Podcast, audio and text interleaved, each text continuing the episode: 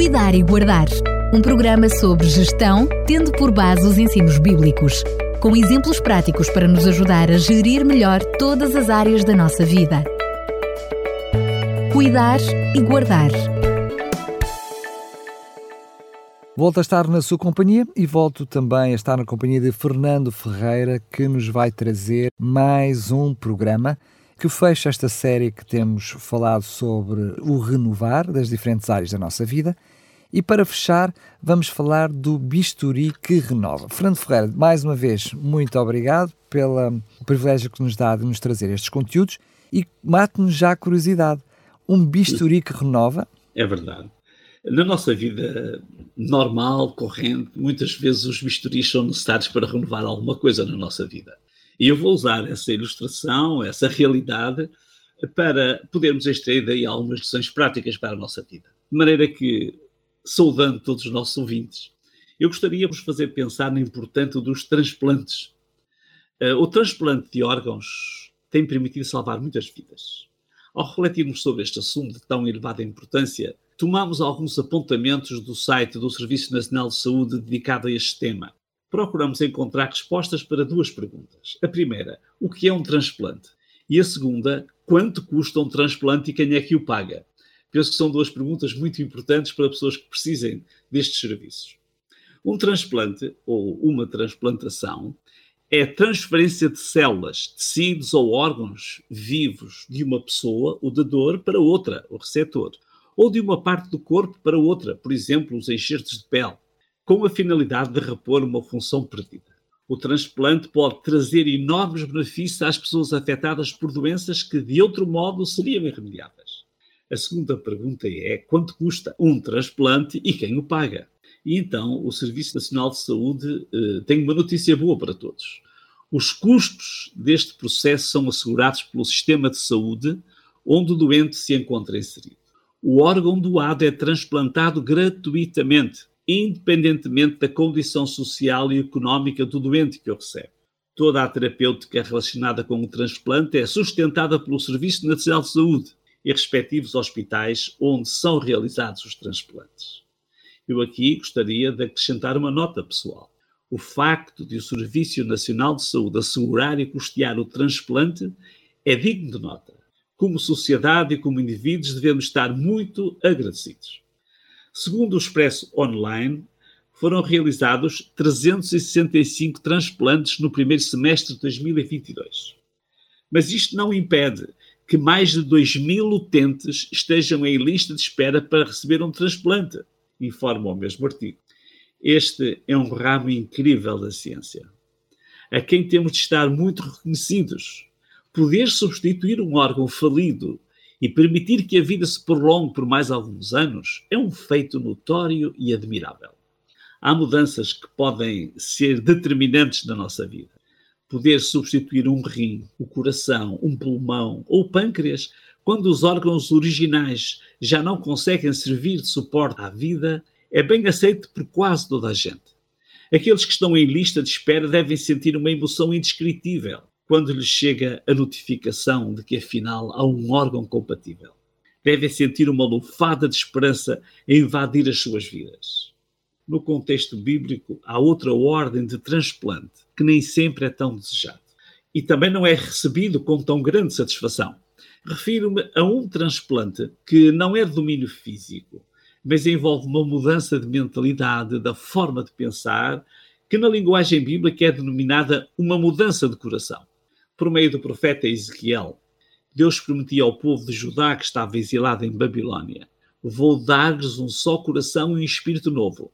Retirarei o seu coração de pedra e dar-lhes-ei um coração humano obediente. Assim obedecerão às minhas leis e seguirão as minhas ordens com facilidade. Serão o meu povo e eu serei o seu Deus. Ezequiel 11, 19 e 20. O único cirurgião que pode realizar esta intervenção cirúrgica, segundo a Bíblia, é o próprio Deus. Por natureza, temos um coração duro. Conhece alguém que lhe pareça ter um coração muito duro? Muitos seres humanos têm, assim, o coração duro como uma pedra, talvez numa tentativa de se protegerem do mal que os cerca.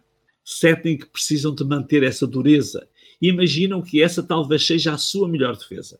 Outros talvez tenham desejado em algum momento ter um coração mais sensível, mais fácil de se ligar a outros corações, mas a sua índole parece-lhes imutável. Não conseguem mudar. O apóstolo Paulo descreve esta intervenção interior pelo uso da figura de um instrumento cortante. Diz assim em Hebreus 4:12: Tudo quanto Deus nos diz é cheio de força viva é mais cortante do que um punhal mais afiado. Outra versão diz como uma espada de dois gumes. E corta rápido e profundo em nossos pensamentos e desejos mais íntimos, em todos os seus detalhes, mostrando-lhes como somos na realidade. Este transplante intrínseco só pode ser operado pelo penetrante bisturi de Deus. A verdadeira beleza do ser humano é muito mais profunda do que a superfície da pele e só pode acontecer após uma mudança do coração, que, no conceito bíblico, compreende uma mudança da índole, das propensões e tendências, da forma de pensar, que se reflete na forma de estar. Muitos seres humanos vivem desgostosos. Não se sentem bem consigo mesmos, gostariam de ser diferentes.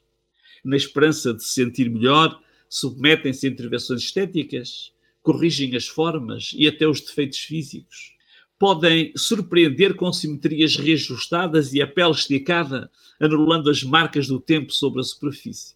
Mas, já dizia Saavedra Fajardo, um diplomata espanhol que viveu em 1584 e 1648, e ele dizia: deve-se adornar o corpo com a beleza da alma.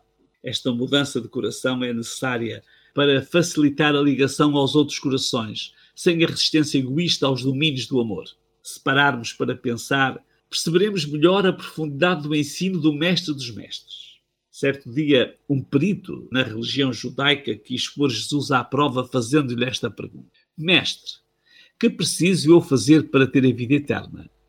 E Jesus respondeu-lhe: Que diz a lei sobre isso? Ao que o próprio especialista judeu respondeu: Amarás o Senhor teu Deus de todo o teu coração, com toda a tua alma com todas as tuas forças, com todo o teu entendimento, e amarás o teu semelhante tanto quanto a ti mesmo. Está certo, respondeu Jesus.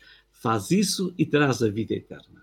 Para que tanto aconteça, é necessário chegar mesmo ao âmago do ser humano e atingir e refazer essa raiz do amor. Só o cirurgião divino pode fazer este transplante.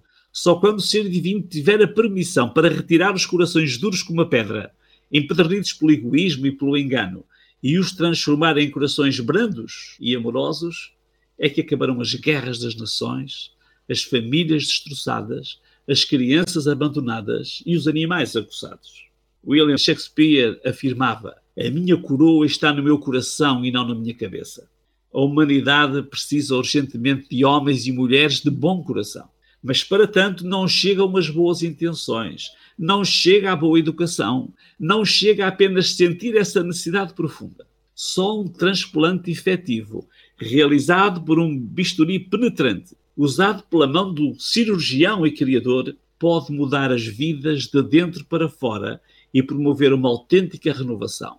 A promessa é dar-vos-ei o um novo coração e o um novo espírito. Este transplante não é comparticipado pelo Serviço Nacional de Saúde, mas é igualmente gratuito está disponível para ricos e para pobres, para idosos e para jovens, para cirurgiões e para os seus doentes, para cientistas e para a gente simples, para governantes e para o cidadão comum. Esta é a mais urgente de todas as necessidades da nossa sociedade. Todos precisam desta cirurgia e custa apenas o desejo de mudar. Mas também é necessário dar permissão para que essa mudança se faça e essa cirurgia aconteça. Isto é, cuidar e guardar. Fantástico que cada um de nós possa sujeitar, diria eu, a esse bisturi. Fernando Ferreira, quero desde já agradecer. Terminamos no programa de hoje esta série em que estivemos a falar sobre este renovar, que este restaurar das diferentes áreas da nossa vida. Mas não vai acabar o programa por aqui. Vamos continuar a ter mais cuidar e guardar e certamente para a semana teremos mais uma nova série. Fernando Freire, mais uma vez, muito obrigado e até lá se Deus quiser. Até lá se Deus quiser e um abraço para todos.